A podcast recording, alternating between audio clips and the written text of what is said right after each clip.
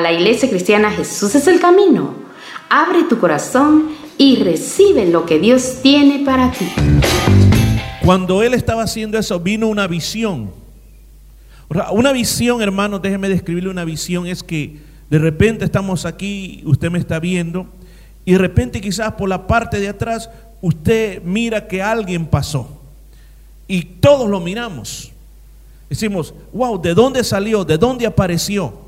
Sea, algo que estaba en el mundo espiritual es revelado al mundo físico. Y todos lo percibimos y todos lo miramos. Entonces imagínese el caso, exactamente como pasó en Daniel capítulo 5, que estaban en lo mejor de la fiesta y de repente en el lugar más iluminado, porque recuerde que ellos no tenían luz eléctrica, sino que ellos se alumbraban con lámparas. Generalmente eh, habían diferentes tipos de lámparas, eh, casi muchas al, estilo menora también, o sea, de, de varios brazos, y casi cerca de esa lámpara para que se viera mejor, dice la palabra de Dios en el versículo número 5, que aquella misma hora aparecieron los dedos de una mano de hombre. ¿Escuchó qué fue lo que apareció? Apareció un brazo, apareció una mano. Mire, dice, dice, apareció, dice, los dedos de una mano de hombre. O sea, es increíble que nosotros también estemos aquí y de repente miremos que unos dedos comienzan a escribir algo sobre la pared. Y uno dice, wow, ¿qué es eso? Lo primero, escucha, que nosotros decimos, esto no es de este mundo. Y las experiencias con el mundo sobrenatural a todos nos hacen temblar de miedo.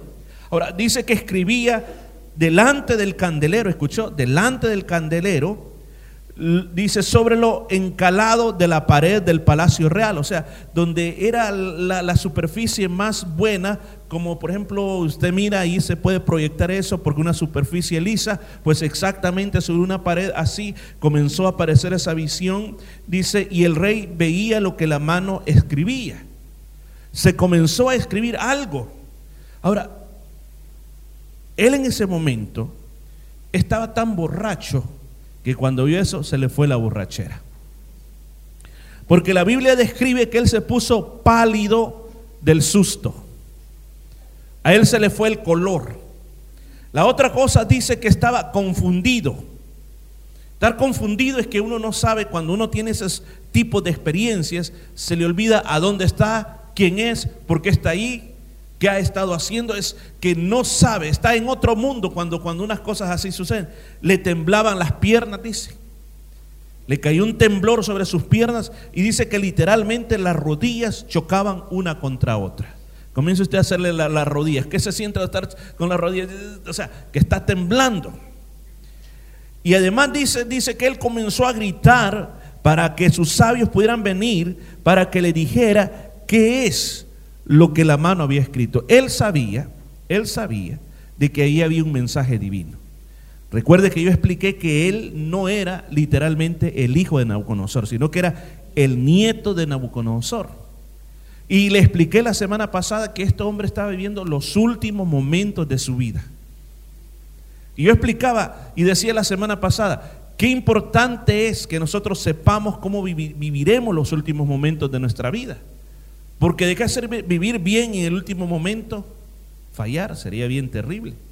Pero este hombre en los últimos momentos de su vida, porque escuchen, la historia dice de que los medo persas dos años antes habían comenzado la guerra contra ellos. Y en este momento estaban ya en el punto definitivo como que, imagínense que se habían tomado casi todo el país y solo faltaba Babilonia. Ahora, lo ideal sería que el rey estuviera en ese momento, si no peleando, pero por lo menos en el comando central, en el cuartel central, tratando de dirigir, coordinar, que era parte del trabajo del rey, la guerra que se estaba llevando a cabo o cómo iban a defender la ciudad de Babilonia. Pero no pudieron hacerlo. ¿Por qué razón? Porque en ese momento, en vez de eso, él eh, convocó a una fiesta.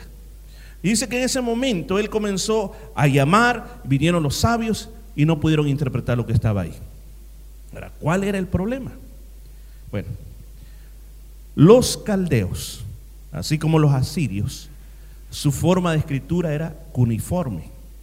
uniformes, si usted ha visto, eran como que eran astillitas, unas para abajo, otras para allá. Esa era la forma de escritura que tenían.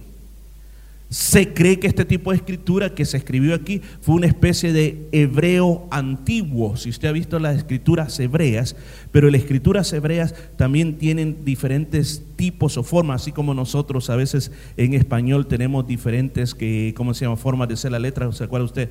Eh, aquella letra como, como la, letra gótica, que tiene una forma de, de hacer diferente, pero es el mismo español, pero es otra forma de escritura también. Entonces, de la misma manera, en aquella época, el hebreo y el arameo era una lengua muy popular. Era una lengua que inclusive el libro de Daniel, parte del libro de Daniel fue escrito originalmente en hebreo y, fue, y otra parte fue escrito en arameo. El hebreo era la lengua más antigua, era la lengua que hablaba Abraham. El arameo era la lengua que en esta época de la Biblia era como parecido al inglés de ahora, que si usted sabe inglés, en cualquier parte usted viaja y le sirve el inglés. Entonces, si usted sabía arameo, en cualquier parte donde usted viajara, le podían entender. Pero entonces, ¿qué quiere decir? De que eso que estaba ahí escrito no era la lengua de ellos. No era la lengua de ellos, no era la lengua de lo que los, los magos pudieran interpretar. Ahora, había otra cosa más, había otra cosa más, que aunque lo hubieran podido interpretar, no tenía sentido para ellos lo que ahí estaba diciendo, sino que iba a requerir no solamente leerlo, sino que la palabra de conocimiento para descifrar lo que el mensaje exacto que Dios quería darle al rey.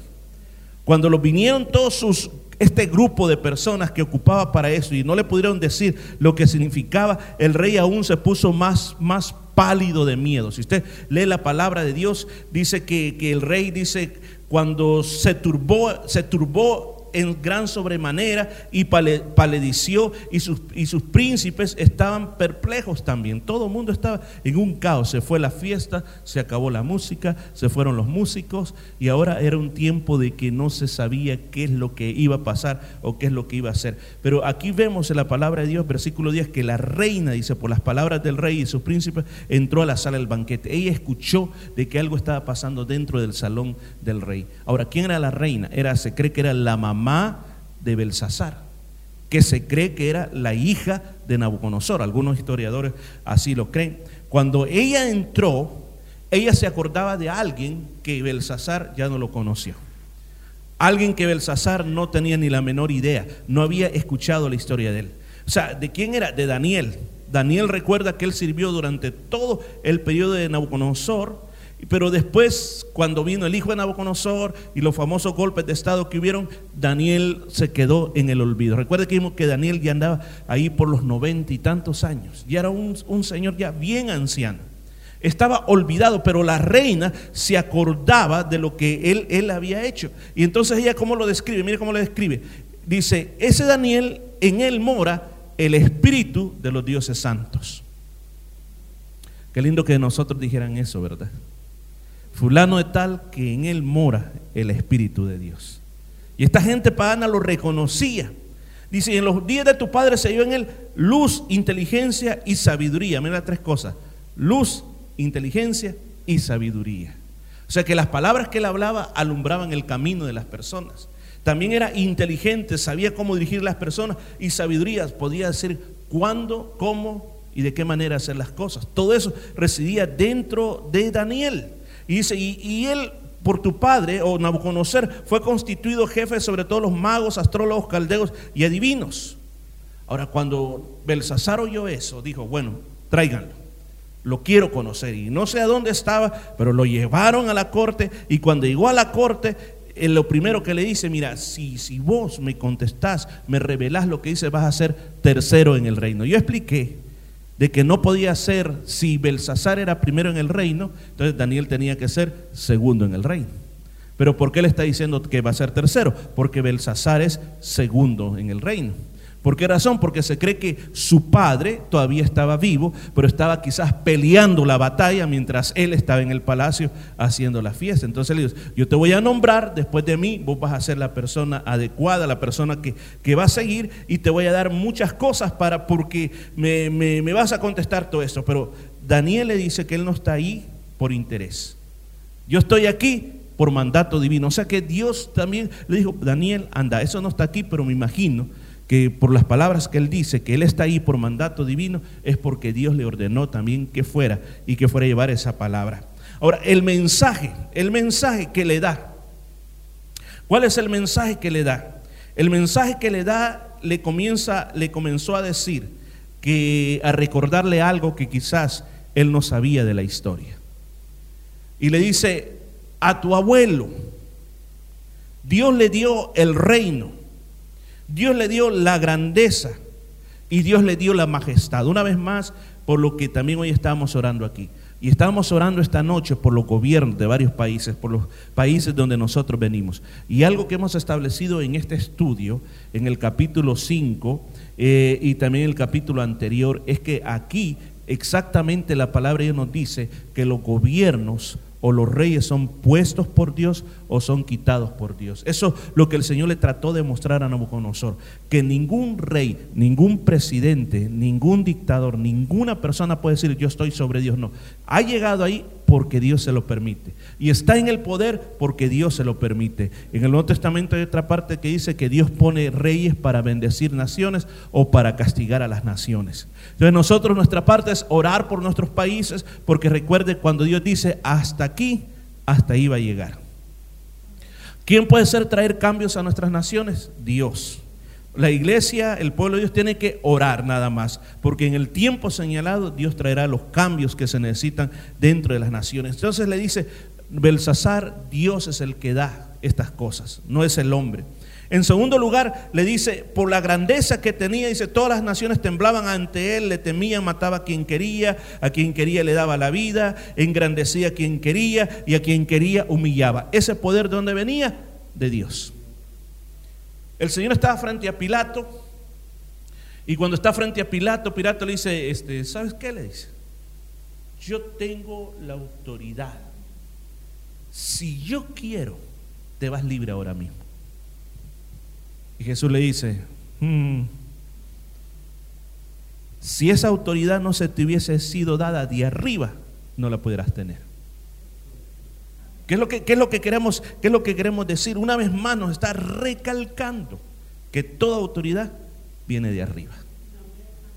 Aunque un hombre de autoridad, pero son autoridades delegadas. O sea, en otras palabras, que a Dios no se le ha escapado el mundo de sus manos. Dios tiene todas las cosas bajo control. Usted mira la política actual del mundo, para dónde va el mundo, hacia dónde se dirigen en este momento las naciones. Uno mira muchas cosas, lo que está pasando en Irán, lo que pasa en Estados Unidos, lo que pasa en Latinoamérica, y uno dice, ¿cómo se va a resolver esto? ¿Cuál es la manera de resolverlo? Pues la Biblia dice, proféticamente dice que las naciones se van a comenzar a agrupar, a hacer asociaciones, hasta que finalmente le entreguen el poder y el reino al anticristo. Ese es el gran plan. ¿Para qué? Para que se acaben los problemas. O sea que mientras tanto van a, los problemas van a venir, van a venir, van a venir, van a venir, hasta que el lugar ya no se pueda hacer tan gobernable que entonces van a ser el hombre que traerá la solución a todas las cosas. Ese es el, el plan del anticristo, que la palabra Dios dice que ese espíritu, que así se le llama el espíritu del anticristo, ya está en el mundo. Desde que el Señor ascendió a los cielos, ese espíritu ya está en el mundo. Lo único que falta es de que se le meta al que va a ser y comience a gobernar con la autoridad que le va a dar Satanás también. Eso es lo que, lo que la palabra de Dios nos, llama. Pero ¿qué más le dice? ¿Cuáles fueron las, la, lección que, el Señor le dice, o por medio de Daniel está diciendo a Belsasar? Es este mensaje. Primero le está diciendo que todo viene de Dios y que Dios es el que gobierna. Luego le dice, le comienza a contar la historia que está en el capítulo anterior. Que a estas alturas, cuando estaba aquí Belsasar, ya habían pasado muchos años. Y le dice, ¿sabes qué? Le dice, el corazón de tu abuelo se, ensoberbeció, ensoberbeció. Se llegó a creer que él era el que había logrado todas las cosas. Creyó que él era igual que Dios o más grande que Dios. Creyó que nadie lo podía mover a él. Creyó que nadie lo podía tocar a él. y su espíritu se endureció en su orgullo. Me llama la atención esa frase que dice la Biblia, y su espíritu se, endureció en su orgullo. ¿Qué es lo que, qué es lo que, eso está en el versículo 20? ¿Qué es lo que está queriendo decir? Cuando una persona es soberbia, su espíritu se le endurece. Dijimos la vez pasada que hablamos de esto, que hay un orgullo normal el orgullo que usted siente por sus hijos. Es un orgullo. Es normal. Bueno. El orgullo por alguna habilidad que usted tenga. Está bien. Está bueno. Pero cuando es malo el orgullo, cuando tú te crees algo que no eres.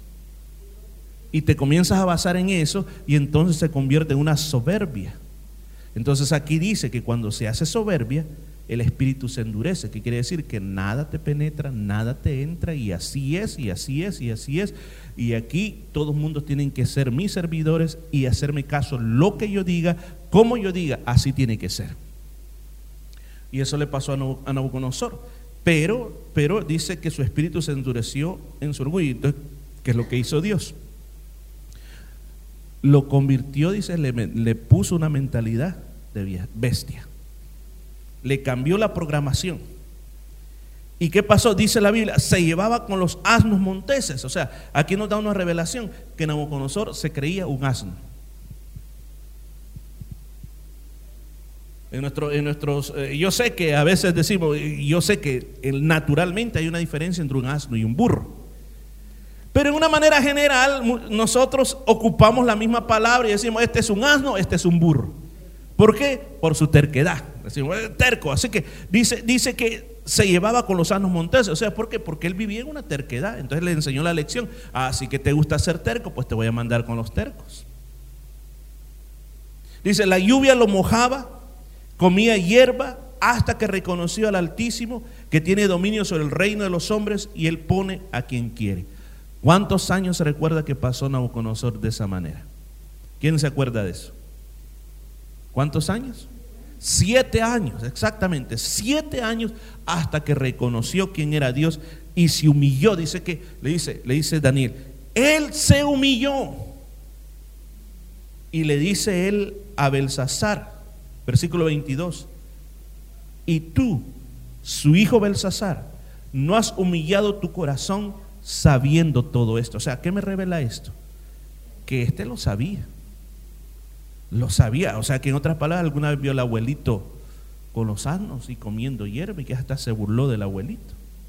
Haber leído los edictos que había quedado, porque recuerda que después de eso Nabucodonosor mandó a escribir un edicto que lo mandó a todas las naciones para que honraran al Dios de Israel, que su testimonio, recuerda que hablamos del testimonio, qué importante es contar los testimonios, lo que él le había pasado, que por favor todos los demás vieran lo que él le había pasado para que no cayeran en lo mismo. Y le dice, tú te has llenado de soberbia delante de Dios. Escuche, no, esto es peor porque no solo fue delante de los hombres, sino que delante de Dios con el gran Dios Rey todopoderoso, sublime y más grande que cualquier otro, has andado de soberbio. Wow. Eso es terrible.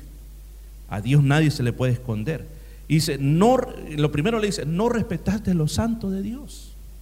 Ese es tu primer problema. Los santos lo vistes como que era basura. No respetaste, no vistes, porque escúcheme bien, cuando uno respeta a alguien, hasta las cosas de la persona respeta. Amén. Porque, por ejemplo, si un ejemplo que usted mira que yo he dejado mi teléfono por ahí, dice, no, este es el teléfono del pastor. Ay, llévatelo, hombre. No, ¿cómo va a creer ese teléfono pero cuando no respetamos a la persona, ¿de quién es? Ah, de fulano es tal. Ah, no, vámonos, llevémoslo.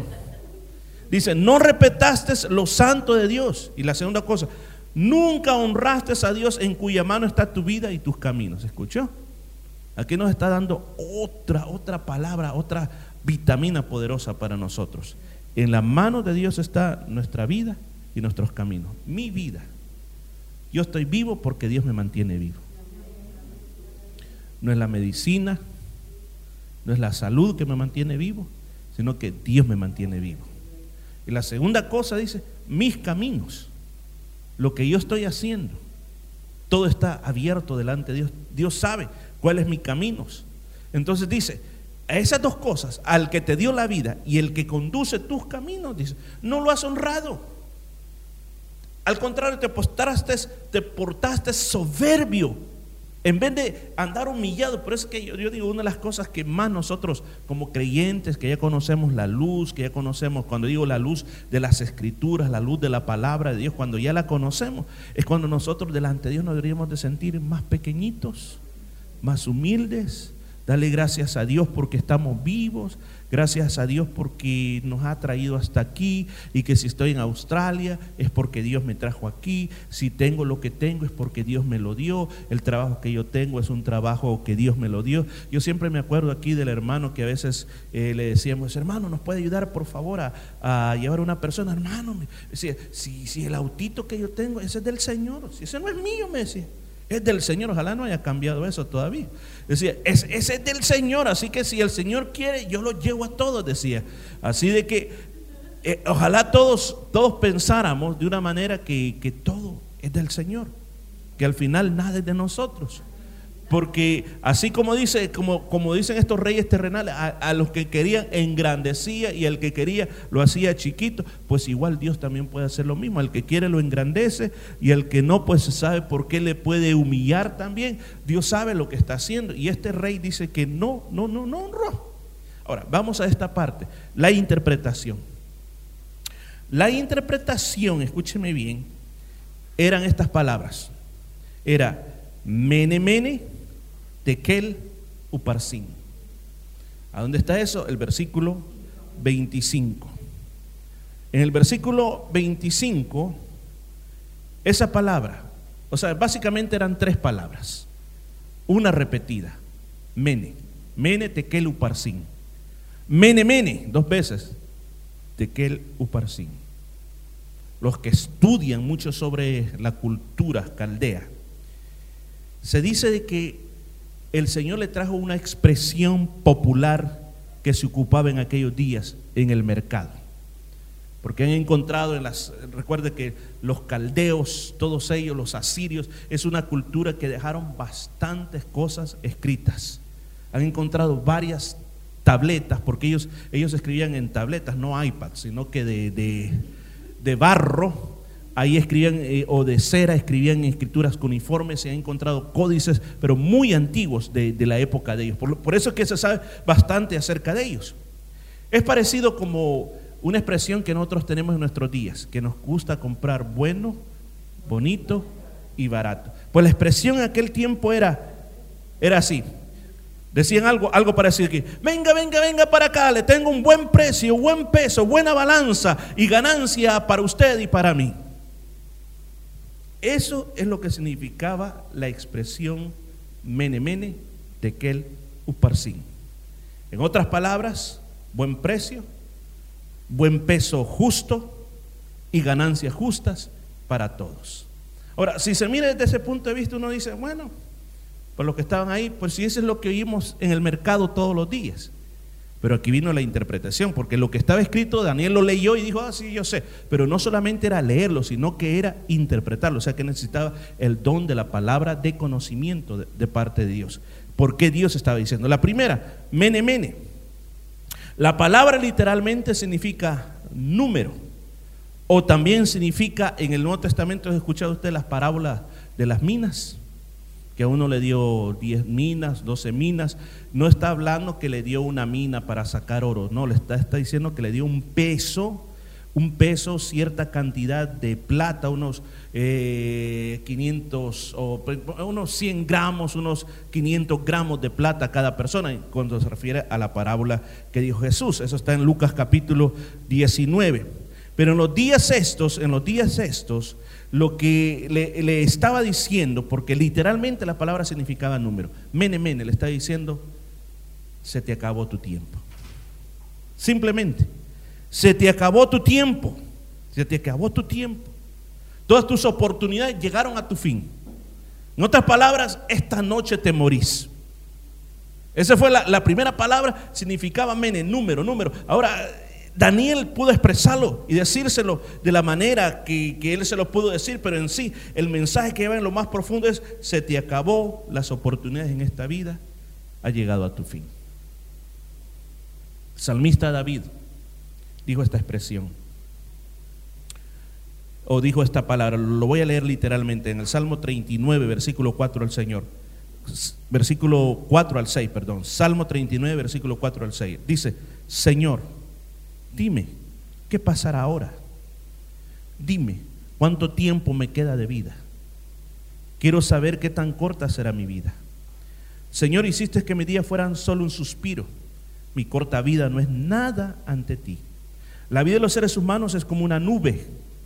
La vida de los seres humanos es un simple reflejo en un espejo. Desaparece rápidamente. Nos afanamos por acumular cosas sin saber quién se quedará con ellas.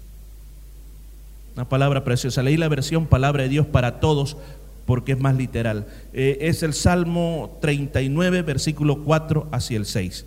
David le decía, Señor, por favor, haz que yo ve, en otras palabras, que yo viva pendiente de que yo no voy a ser eterno en esta, en esta tierra. Y que las cosas que yo acumule, yo no me las voy a poder llevar al otro mundo, sino que van a quedar aquí en esta tierra. Belsasar se olvidó eso, pero sus días estaban numerados. La segunda palabra, tekel. Tekel significa pesado en balanza. O sea, ¿qué le pasó a Belsasar? Belsasar fue puesto en la balanza de Dios y la balanza de Dios dio como resultado que era falto en el peso. O sea que existe una balanza de Dios donde Dios nos pone a nosotros, sí. ¿Y cómo se llama esa balanza? Se llama la balanza de la justicia. Job 31.6. Job 31.6, yo se lo leo a usted. Que me pese Dios en la balanza de la justicia y comprobará que soy inocente. O sea, nos pone Dios en esa balanza, claro. La justicia de Dios y en otra las obras de tu vida. Yo me acuerdo antes, hoy ya no se mira mucho, pero cuando iba con mi abuelita al mercado, cuando las señoras todavía vendían por balanza. Y me acuerdo y me, me llamaba la atención que que en esas cositas así chiquitas la abrían y ahí le metían otra y otra le sacaban y le ponían para ver exactamente, digamos, si querían vender una libra de algo, había una, un peso de una libra y la balanza era que quedara nivelado. Y recuerdo que mi abuelita decía, échale un poquito más, le decía, que, que pese, mire, que, se, que, que, pese más la, la mercadería. Le decía, no, no, decía, y, así era el regateo, que echar un poquito más para que la balanza quede más o menos. Después inventaron las otras, esas que, se colgaba y ya se movía la, aguja, pero las antiguas eh, eran de, de este estilo. En un lado, en un lado está tu vida y al otro lado están las obras que has hecho en tu vida. ¿Qué es lo que pesa? ¿Qué es lo que más hiciste en tu vida? Recuerdo que el apóstol, el apóstol Pablo en 1 Corintios 3, 10, cuando él está hablando de que cada uno de nosotros vamos a dar cuenta delante de Dios sobre qué hemos edificado. Inclusive yo ocupé este texto el día de la reunión de iglesia, cuando se dice que, dice, Pablo dice, yo como perito arquitecto puse el fundamento, otro edifique encima, pero cada uno mire cómo sobre edifica. Eso está 1 Corintios 3:10. Mire cómo sobre edifica. Porque dice más abajo, sigue leyendo, sigue diciendo, dice que hay personas que están poniendo un fundamento de hojarasca, de heno, cosas que, porque el problema es que dice que todo lo que hemos hecho va a ser probado por fuego. Entonces, madera, hojarasca, llamemos gras, o zacate, monte, pasto. Dice, cuando papel, cuando usted lo pase por el fuego, dice que eso lo va a quemar y no va a dejar nada. Pero dice que otros, dice, y nos llama a edificar sobre piedras preciosas, que dice que o con oro, que entre más es sometido al fuego, más brilla. Ahora, cuando, cuando yo me pregunto, o sea, este es un mensaje también para mí en este día. O sea, primero tengo que pensar, mis días están numerados. Segundo, tengo que pensar que yo estoy en la balanza, ahorita estoy en la balanza de Dios. Dios está pesando, pesando mis acciones. Ahora el juicio no se ha dado todavía, pero está pesando mis acciones aquí. Y entonces la gran pregunta, ¿y entonces qué puedo hacer yo? Para dar el peso oro. Y no estar teniendo un fundamento, decir, mira Señor, todo lo que hice.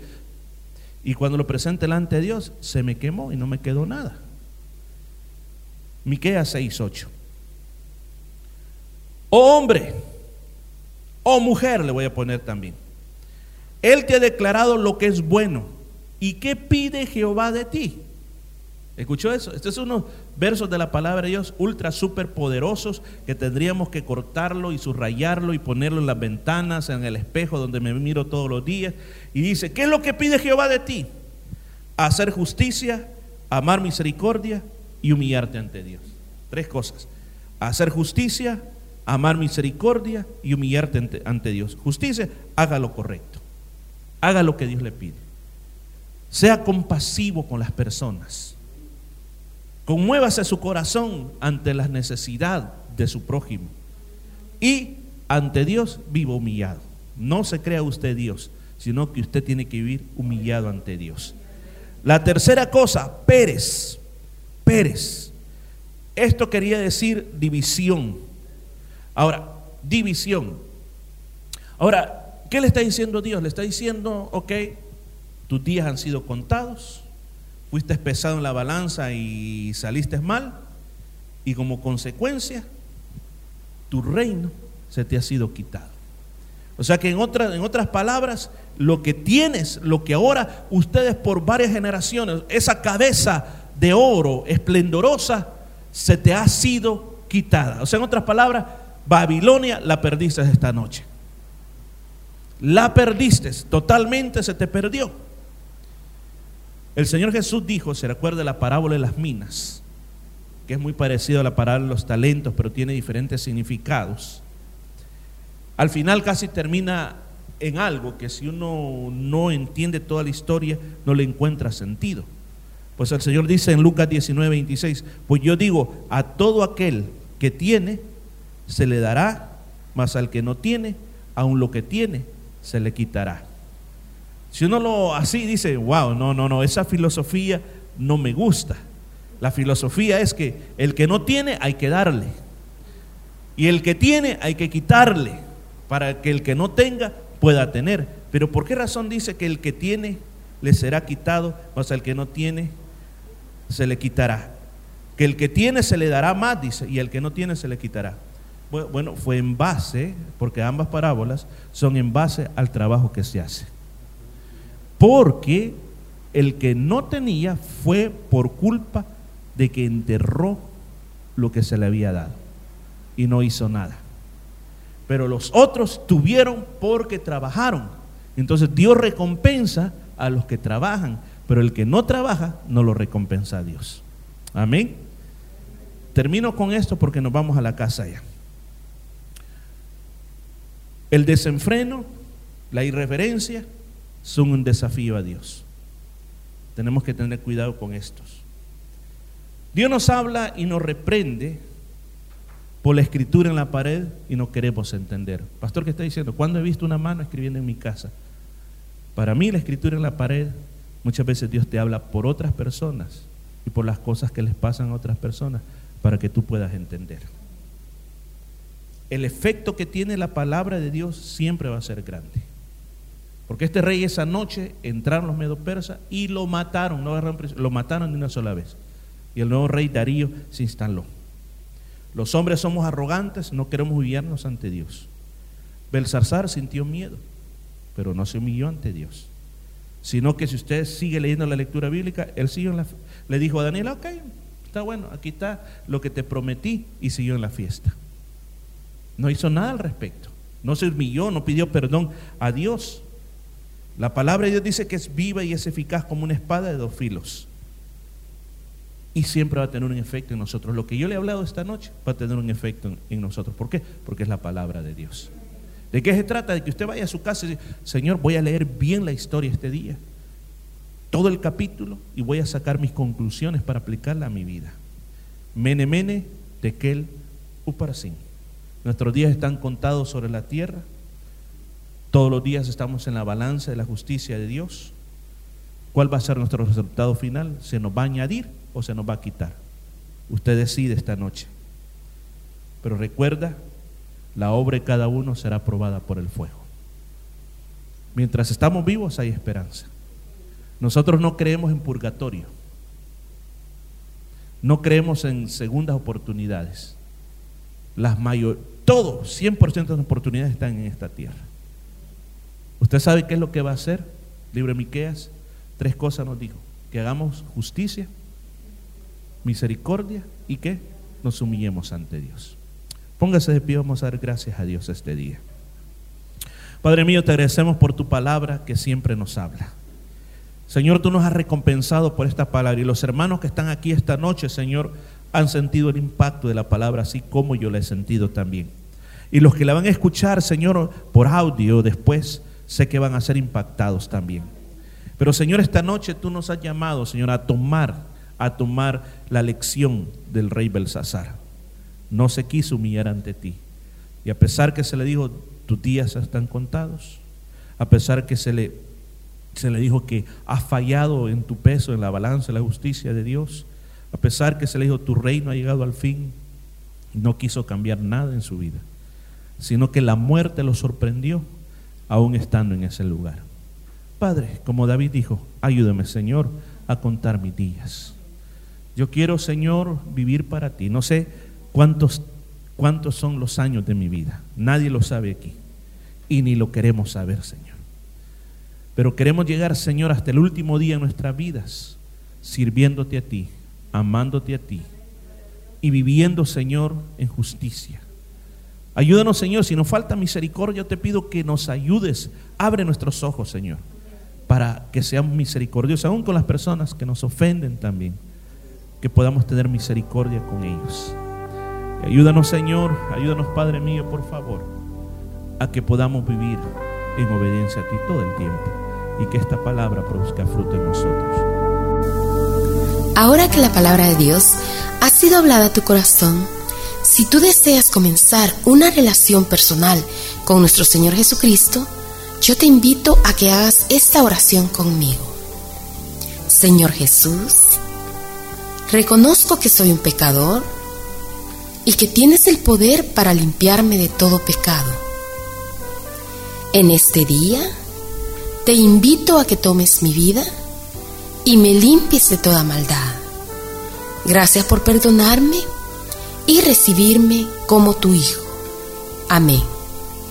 Si hiciste esta oración con fe, ahora eres un hijo de Dios. Te invitamos a que nos visites en la iglesia cristiana Jesús es el Camino. Estamos ubicados en el número 73 de la Nolamara Avenue en Nolamara. Asimismo, te invitamos a que leas tu Biblia. También ora. Orar es hablar con Dios. Habla con Dios todos los días. Habla con el Señor y dile todo lo que tú sientas en tu corazón. Y también por último, te invitamos a que le cuentes a otros de ese paso tan maravilloso que tú has dado en tu vida y esto será de gran bendición para otras personas. Y ahora queremos darte la bienvenida a la gran familia de Dios, ya que la palabra del Señor nos dice que a todos los que le recibieron, a los que creen en su nombre, les ha dado el derecho de ser hijos de Dios.